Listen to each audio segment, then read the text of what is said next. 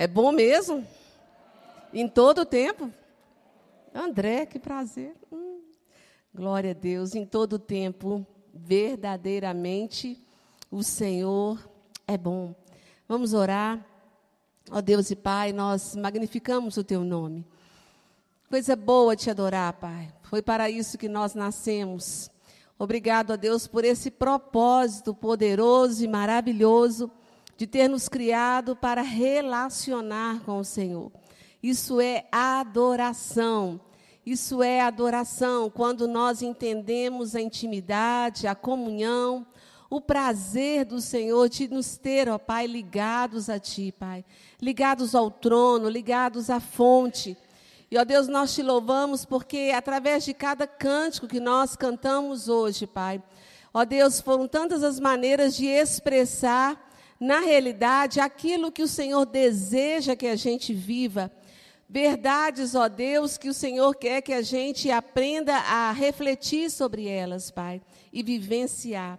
Obrigado, ó Deus, por mais essa oportunidade de nos reunir no primeiro dia dessa semana, essa semana que o Senhor preparou para o louvor da tua glória, como, ó Deus, uma nova oportunidade de vivermos, ó Pai, a cada dia mais e mais a excelência da realidade da tua palavra. A tua palavra ela é viva, eficaz, poderosa, desfaz, ó Deus, todo temor, toda intimidação. A tua palavra é poderosa e nós recebemos, ó Deus, mais uma vez, o poder da tua palavra sobre as nossas vidas.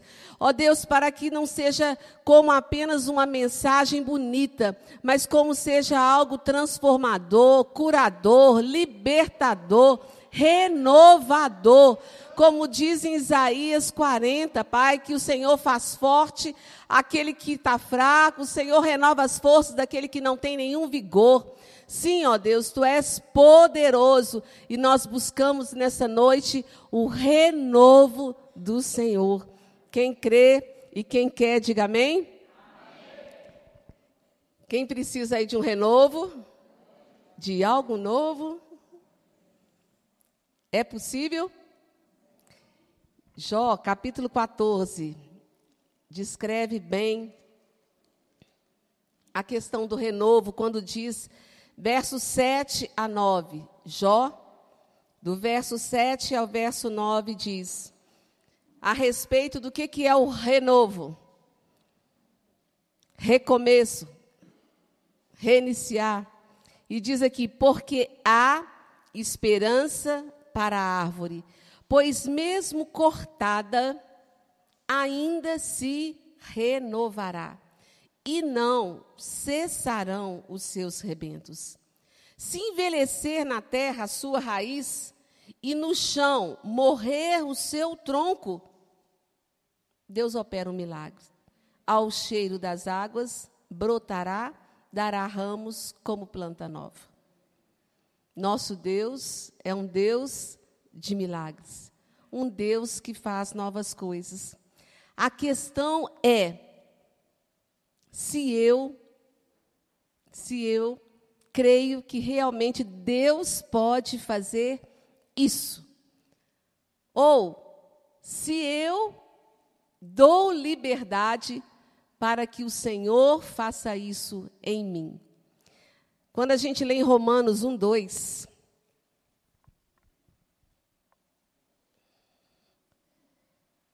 Romanos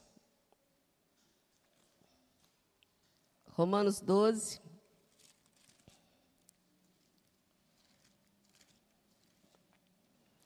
Quando diz sobre a nova vida, diz aqui: rogo-vos. Aqui ele nem pede, ele roga, né?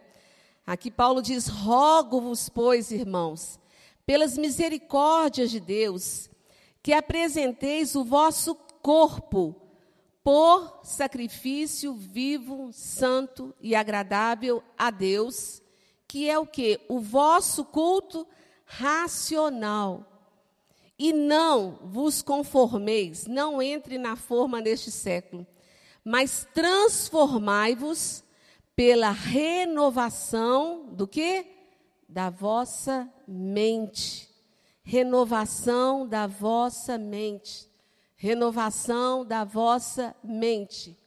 Para quê? Para que você possa ter o privilégio de experimentar a boa, agradável e perfeita vontade de Deus. Só que a gente vive num mundo assim de frases feitas e situações que às vezes se a gente como filhos do Senhor não observarmos na nossa identidade, na nossa caminhada com o Pai, aquilo que Deus diz, você acaba cantando algumas coisas, dizendo algumas coisas, mas se enquadrando nos padrões deste mundo. A gente pode passar por uma tribulação, uma prova, uma situação de fornalha, ou de cova de leões, ou de naufrágio, como Paulo, e sair ileso. Será? Será possível? Será que Deus tem poder para isso? Será? Interessante que nos dois últimos dias, eu falei que nos 14 primeiros dias lá do hospital, a palavra que o Senhor sempre trazia ao meu coração e que eu li várias vezes durante a madrugada foi o naufrágio de Paulo. Porque esses 14 dias foram embates a todo tempo muitas e muitas situações. 14 dias muito intensos. Mas nos dois últimos dias, interessante que o Senhor me trouxe o texto de Daniel. E, mediante aquela palavra de Daniel, que eu vou estar lendo aqui para a gente trazer a memória, é, a palavra que saltava era ileso saiu da situação sem que nada acontecesse. E aí, bom, o Senhor me deu a palavra, então vou orar a respeito. E eu comecei a orar ao Senhor e falava, Pai, que o G saia ileso dessa situação. E pensava assim, nó, tem que ter muita confiança em Deus para falar isso mediante a toda a situação que a gente estava vivendo. Mas foi essa palavra que ele me deu, e então eu comecei a orar nos dois últimos dias a respeito dela. E foi tão interessante que nessa semana o Senhor me trouxe essa palavra. Ele falou: Miriam, lembra daquela oração a respeito de Daniel e dos amigos dele que saíram da prova ilesos? Falei: sim, lembro. Pois é, eu respondi a sua oração. O G saiu totalmente ileso, a ponto de entrar no gozo eterno. Agora você, olha que Deus, gente.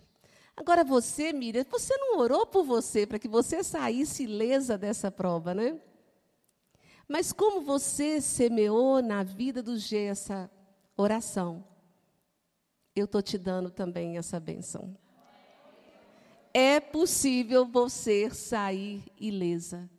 Falei, ah, Deus, mas na cultura que nós vivemos, na forma deste mundo, eu escutei tantas coisas. Miriam, você vai sofrer demais. Você vai ter muitas angústias. Coragem, viu, Miriam? Porque você vai ficar assim, sabe, tão perdida, e tantas coisas, e tantas, sabe, são várias etapas. Ainda bem que eu não fiz psicologia, então eu não sei as etapas. então fica mais fácil. Né? Mas você também vai sair ilesa, porque você tem me permitido. Quando é que fala em Romanos 12, 1 e 2, para a gente renovar a nossa mente, ele está dizendo: não é porque a maioria passa por essas fases e os livros de ciência dizem assim, assim, assim, que você está fadada, decreto sobre você de ser assim. Eu falei, Deus, sim, sim, eu posso, se você permitir, trazer sobre a sua vida essa graça, essa bênção. Você permite? Eu falei, uai, papai. Cada dia, quando as pessoas me perguntam como estão sendo os seus dias, geralmente, quando eu vou dormir, eu tenho dito, Senhor, obrigado. Que dia maravilhoso, Deus. Que dia maravilhoso. Hoje, desde a hora que eu saí daqui, fui almoçar em casa, até na hora da gente vir, né, Paulinha? Nem os outros puderam vir, porque tinha visita e compartilhando, compartilhando os poderosos feitos do Senhor. Não, é, não são visitas ou momentos que a gente tem vivenciado de, de lamúria ou de questionamentos ou de ficar pensando nisso ou aquilo, mas são momentos em que a glória do Senhor tem descido de tal maneira, de tal maneira, que pessoas têm sido salvas, pessoas têm sido libertas, o Senhor tem feito tantas coisas maravilhosas. Que eu falo, Deus, a gente pode viver uma coisa dessa. Se você permitir, Romanos 12, 1 e 2, se você me der licença de ampliar a sua mente com a minha palavra, com o meu poder, se você me permitir. Interessante que no primeiro dia, após a partida do G, a palavra que o Senhor me deu foi aquela de Tessalonicenses, né? Primeiro Tessalonicenses. Vamos lá, primeira Tessalonicenses.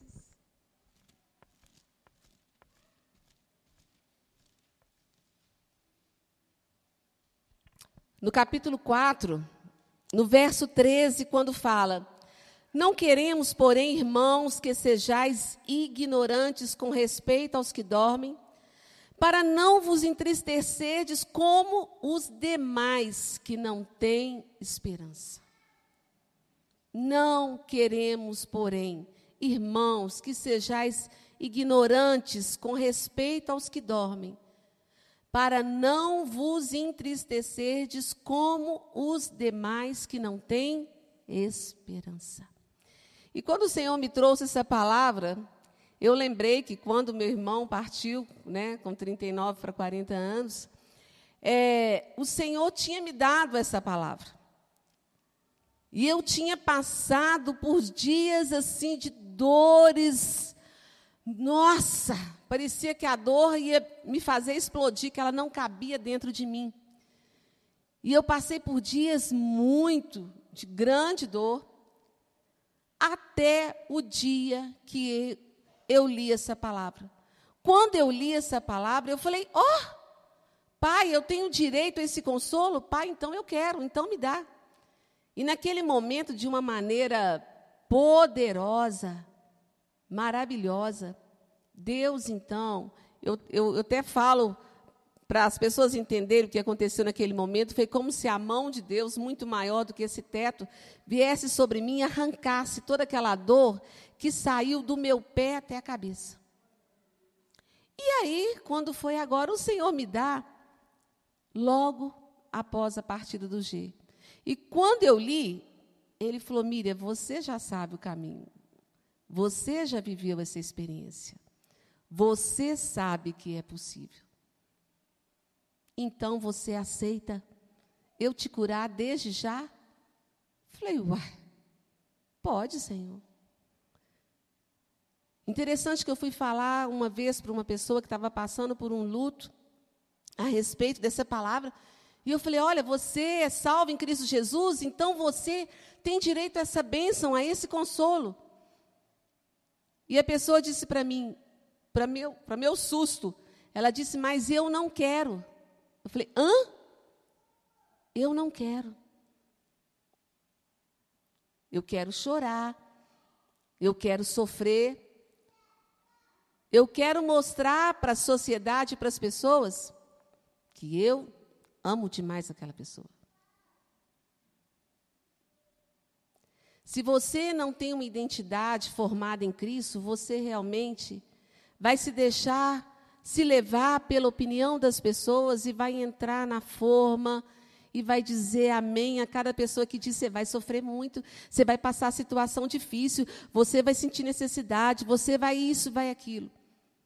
Mas se você caminha com o Senhor, realmente é possível a tristeza saltar de alegria diante do Senhor. Vamos ler os textos lá de Daniel,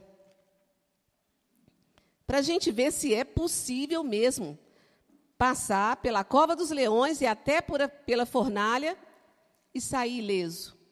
Será? Será que isso é possível?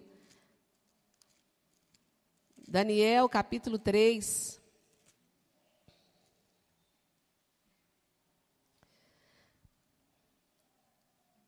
Vamos ler a partir do verso 18. Se não, fica sabendo, aliás, é, verso 16. Daniel 3, 16. Responderam Sadraque, Mesaque e Abidinego ao rei. Ó Nabucodonosor, quanto a isso, não necessitamos de te responder. Se o nosso Deus, a quem servirmos, quer livrar-nos, ele nos livrará da fornalha de fogo ardente e das tuas mãos, ó rei. Mas se não, fica sabendo, ó rei, que não serviremos a teus deuses, nem adoraremos a imagem de ouro que levantaste. Então Nabucodonosor se encheu de fúria e, transtornado o aspecto do seu rosto, contra Sadraque, Mesaque e Abidnego, ordenou que se acendesse a fornalha sete vezes mais do que se costumava. Ordenou aos homens mais poderosos que estavam no seu exército que atassem a Sadraque, Mesaque e Abidnego e os lançassem na fornalha de fogo ardente. Gente, não é uma fogueirinha não, tá? É fornalha de fogo ardente mesmo coisas e momentos que às vezes nós passamos mesmo. Então, estes homens foram atados com seus mantos, suas túnicas e chapéus, e suas outras roupas, e foram lançados na fornalha sobremaneira acesa.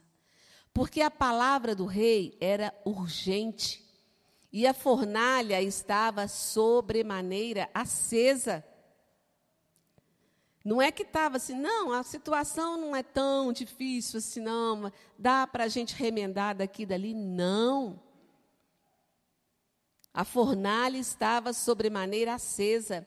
As chamas do fogo mataram os homens que lançaram de cima para dentro a Sadraque, Mesaque e Abidnego. Aqueles homens poderosos do verso 20, no verso 22, eles foram mortos só de chegar perto da fornalha. É assim que acontece com o ímpio. Nem bem ele começa a passar por uma fornalha, por uma situação que se esquentar um tiquinho, ele já esmurece e ele se abate e morre. Mas aquele que anda com o Senhor e que confia que Ele está com você em todo o tempo é diferente. Estes três homens, Sadraque, Mesaque e Abidnego, caíram atados dentro da fornalha sobremaneira acesa.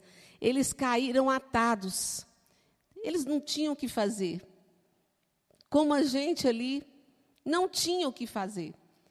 Como o médico, o diretor falou, nós temos todas as máquinas, as mais tops do momento, a que o Brasil pode oferecer, ou Nova York, como o diretor falou, mas quem define a vida ou a morte não somos nós. E eu disse realmente, nós como cristãos sabemos que quem define a vida ou a morte é Deus. Então não se preocupe porque é a vontade soberana de Deus que nós estamos pedindo. Não pedimos a permissiva. Em todo tempo nós pedimos à vontade soberana do Senhor. Quem confia, entrega. Então o rei Nabucodonosor, verso 24, se, se espantou, se levantou depressa e disse aos seus conselheiros: Não lançamos nós três homens atados dentro do fogo? Responderam ao rei: É verdade, ó rei. Tornou ele e disse: Eu, porém, vejo quatro homens soltos. Nem atados eles estavam mais diante do Todo-Poderoso que estava lá. Que andam passeando dentro do fogo. O que, que é isso, gente? Passear dentro do fogo? Sem nenhum dano. Diga, sem nenhum dano. E o aspecto do quarto é semelhante a um filho dos deuses. Então se chegou Nabucodonosor à porta da fornalha sobremaneira acesa, falou e disse: Sadraque, Mesaque e Abidnego, servos do Deus Altíssimo, saí e vinde. Então Sadraque, Mesaque e Abidnego saíram do meio do fogo. Verso 27. Ajuntaram-se os sátrapas, os prefeitos, governadores conselheiros do rei. Todos eles foram testemunhas que eles viram que o fogo não teve poder algum sobre os corpos destes homens, nem foram chamuscados os cabelos da sua cabeça, nem os seus mantos se mudaram, nem cheiro de fogo passara sobre eles. Deus pode? Será que Deus pode? É tão interessante quando, às vezes, até pelo olhar, a gente vê a pessoa, ou às vezes alguns até falam: nossa, mas uma hora vai cair a ficha e ela vai. Nossa. Às vezes, cristãos, em vez de se maravilharem com cada dia, com cada testemunho, com cada noite, com cada momento de ver a gente de pé exaltando o Senhor. Se não vigiar e ainda, puxa, mas isso não vai durar muito tempo. Porque tem as fases, tem as etapas. Está escrito nos livros dos psicólogos. Eu fico imaginando que o Senhor fala da ciência se multiplicar. E eu falei, Pai, o Senhor Pode ser que daqui a 10, 15 anos, eles tenham mais condições de entenderem alguns processos e retirarem algumas etapas, mas eu não posso esperar por isso. Se eu tenho um Deus com toda sabedoria que me faz entender isso.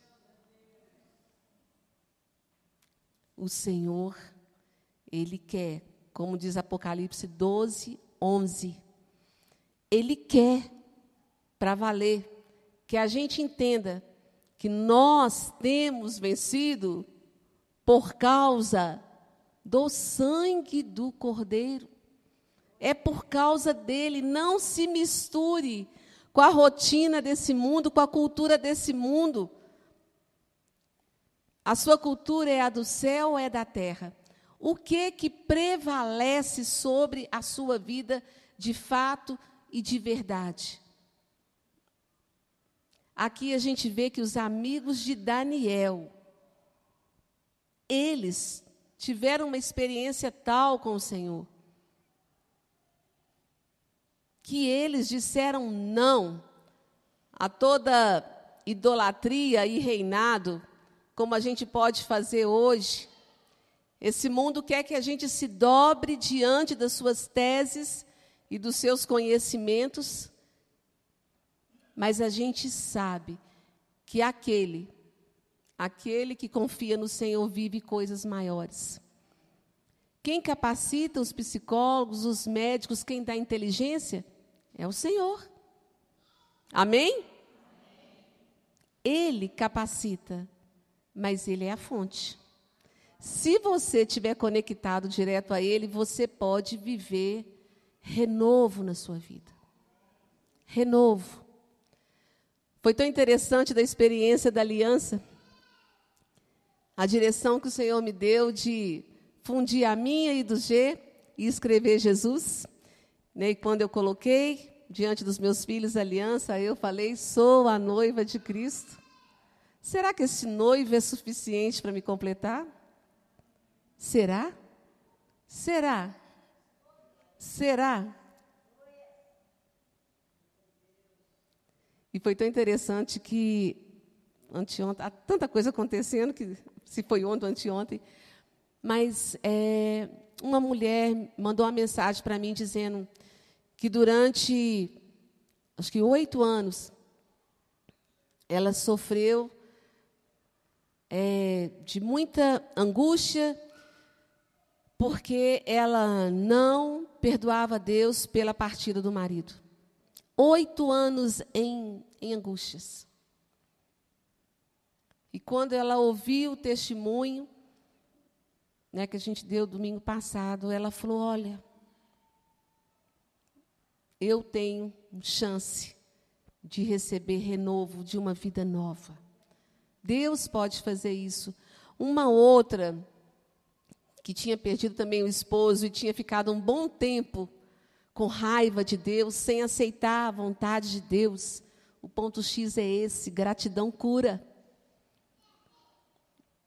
Se imediatamente você, diante da situação, continua entronizando Deus em meio aos louvores, você pode estar assim, completamente sustentada por Ele, mas, gente, gratidão cura.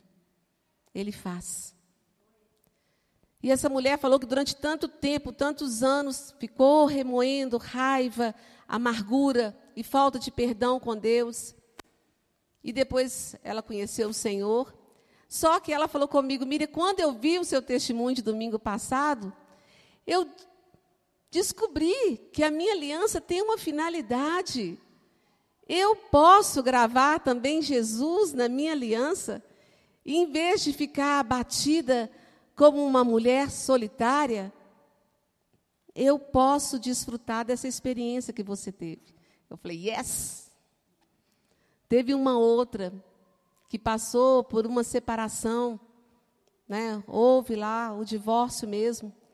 E ela falou: Eu não sabia o que fazer com a minha aliança diante de uma situação de tanta vergonha, mas agora eu sei.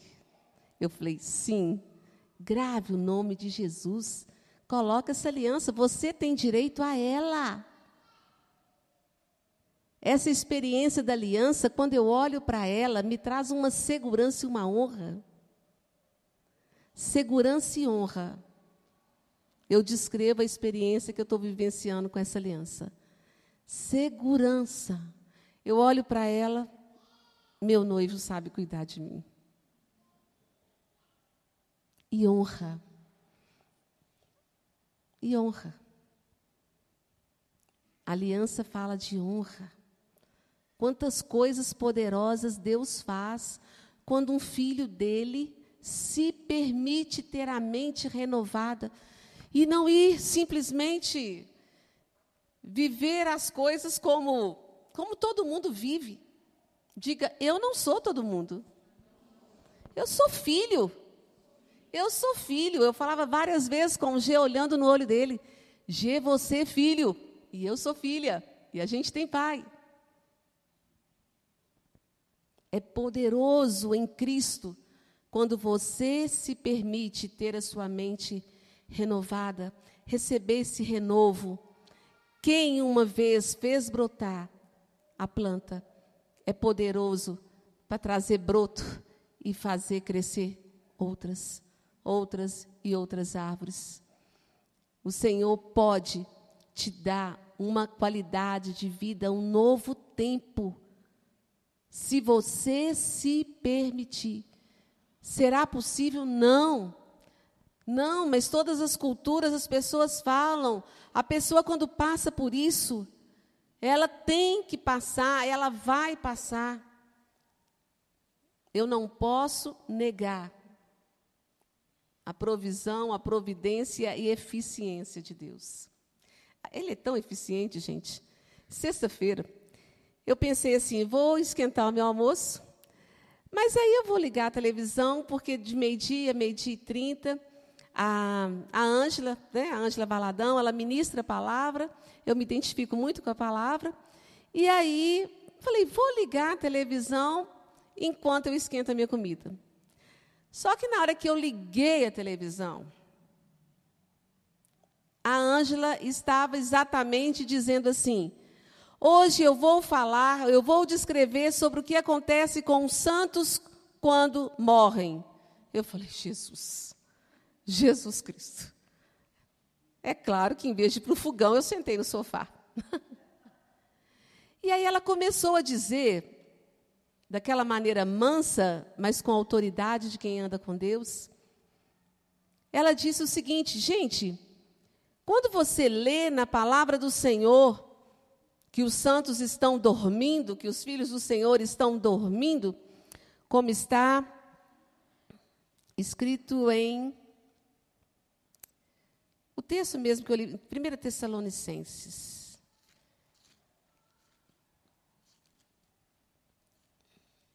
Peraí.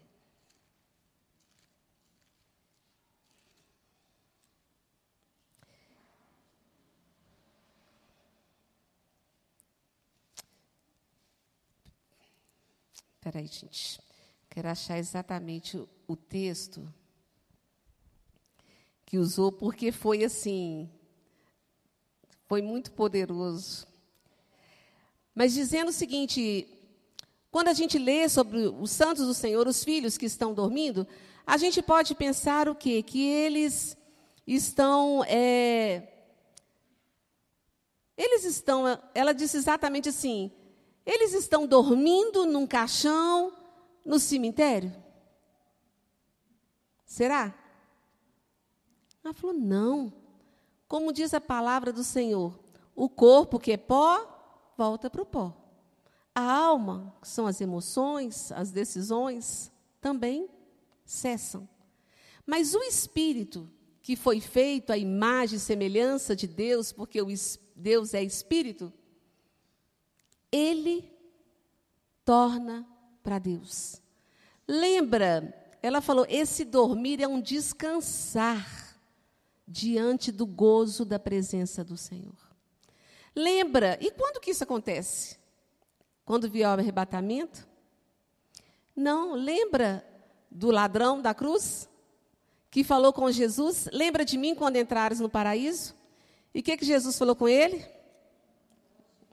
Hoje, hoje, hoje mesmo você estará comigo no paraíso. É Lucas. Em Lucas 16, creio.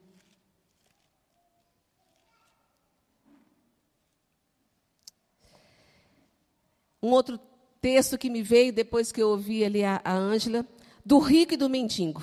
Lucas 16, verso 19. Ora, havia certo homem rico que se vestia de púrpura e de linho finíssimo, e que todos os dias se regalava esplendidamente. Havia também certo mendigo chamado Lázaro, coberto de chagas, que jazia à porta daquele e desejava alimentar-se das migalhas que caíam da mesa do rico. E até os cães vinham lamber-lhe lamber as úlceras. Aconteceu morrer o mendigo e ser levado pelos anjos para o seio de Abraão. Morreu também o rico e foi sepultado. No inferno. Interessante, né? Que aqui fala, no verso 22, que ao morrer o mendigo, ele foi levado pelos anjos para o seio de Abraão. O seio de Abraão é o paraíso. Morreu também o rico e foi o quê? Sepultado. Mudou aí a palavra, né, gente? Ele não foi levado pelos anjos, ele foi sepultado.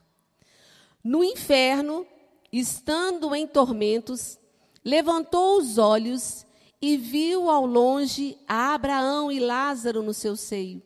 Então, clamando, disse: Pai Abraão, tem misericórdia de mim. E manda a Lázaro que molhe em água a ponta do dedo e me refresque a língua, porque estou atormentado nesta chama. Disse, porém, Abraão: Filho, lembra-te de que recebeste os teus bens em tua vida e Lázaro igualmente os males. Agora, porém, aqui ele está consolado e tu em tormentos. Nesse texto aqui, Deus não está dando a ênfase porque a pessoa é rica, foi para o inferno, e porque a pessoa mendigo foi para o céu. Não. Ele está falando do coração de cada um aqui. Um tinha o coração nas suas riquezas, ele era o seu Deus, então ele não se interessava em aqui na terra ter um relacionamento com Deus. Já o mendigo, com toda dor, toda dificuldade da sua vida, ele reconhecia que havia um Deus. Esse mendigo, com toda situação de enfermidade, ele reconhecia que tinha um Deus.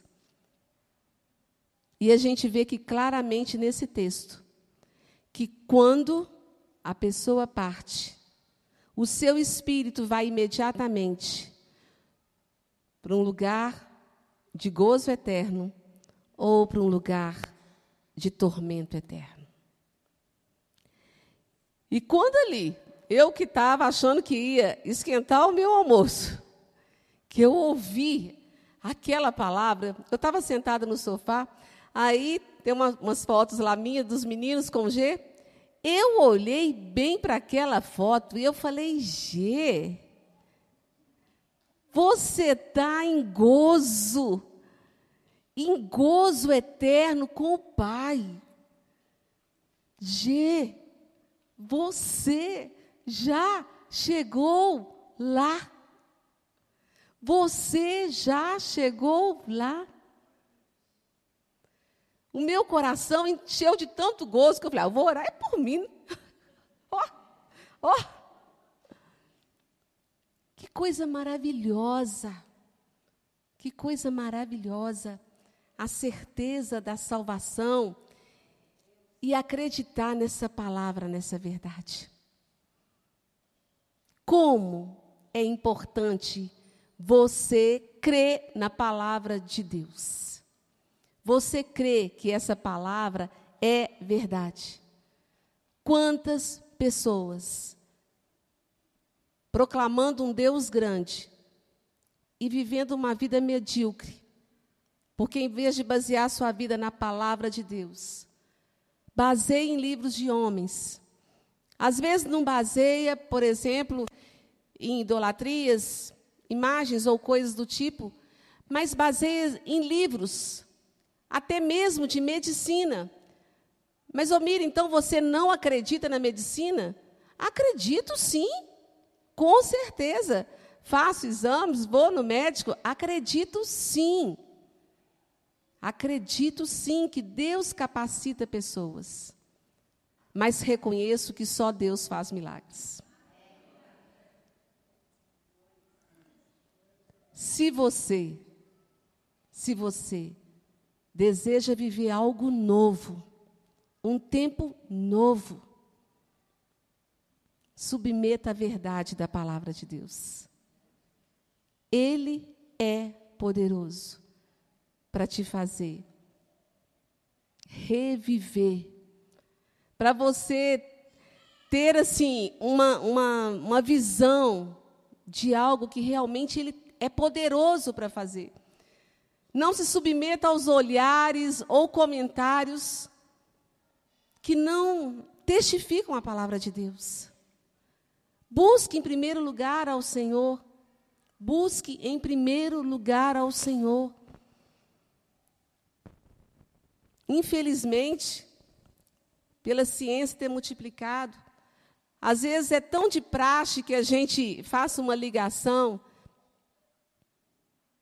e a gente coloque o nosso coração ou a nossa vida, a nossa fé em homens e não no Senhor. Está entendendo, igreja? E é por isso que cadê os testemunhos?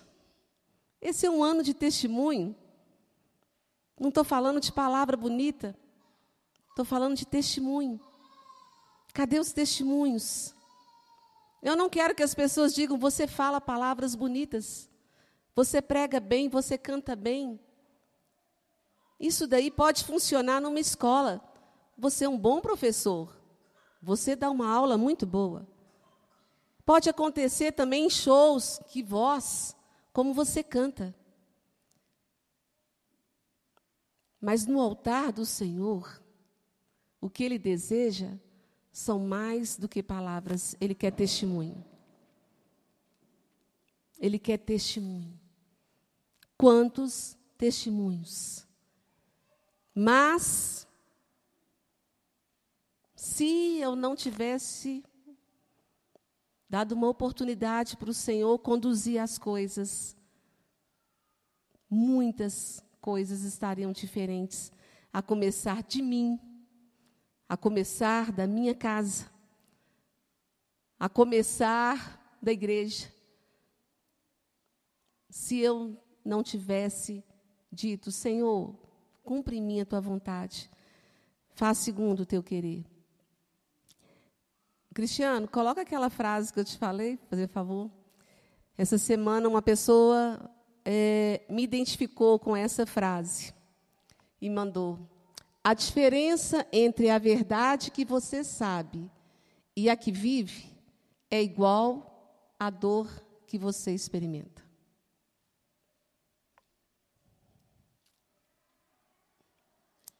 Entendeu? A diferença entre a verdade que você sabe e a que você vive é igual a dor que você experimenta.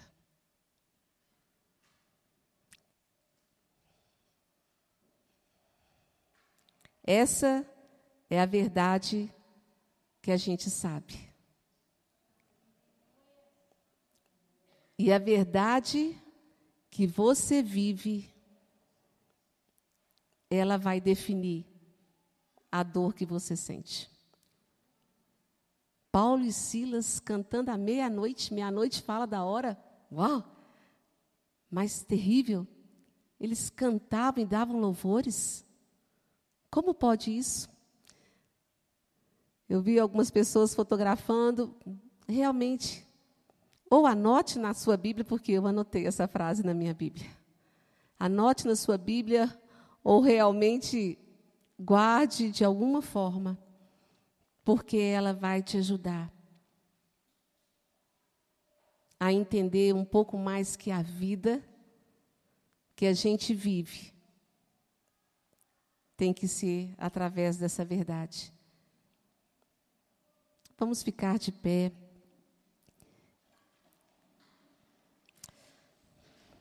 Papai, tu és maravilhoso, Senhor. Eu, na hora que eu estava cantando hoje, gente, sabe o que que me veio? Sabe o que que me veio? Eu estou aqui cantando e adorando o Senhor. E cadê o G? Onde ele está? Ele está exaltando o Senhor na glória. Eu falei, ah, G, nós vamos, nós vamos meiar aí que. A verdade que ocupa o meu coração não é de uma pessoa morta no caixão, mas é de uma pessoa que está na glória. Essa é a verdade que ocupa o meu coração. Qual é a verdade que ocupa o seu coração? Feche os seus olhos. Oh, diga para o Senhor as verdades as verdades que você tem conhecido e que te dão toda a chance de viver algo novo, um renovo,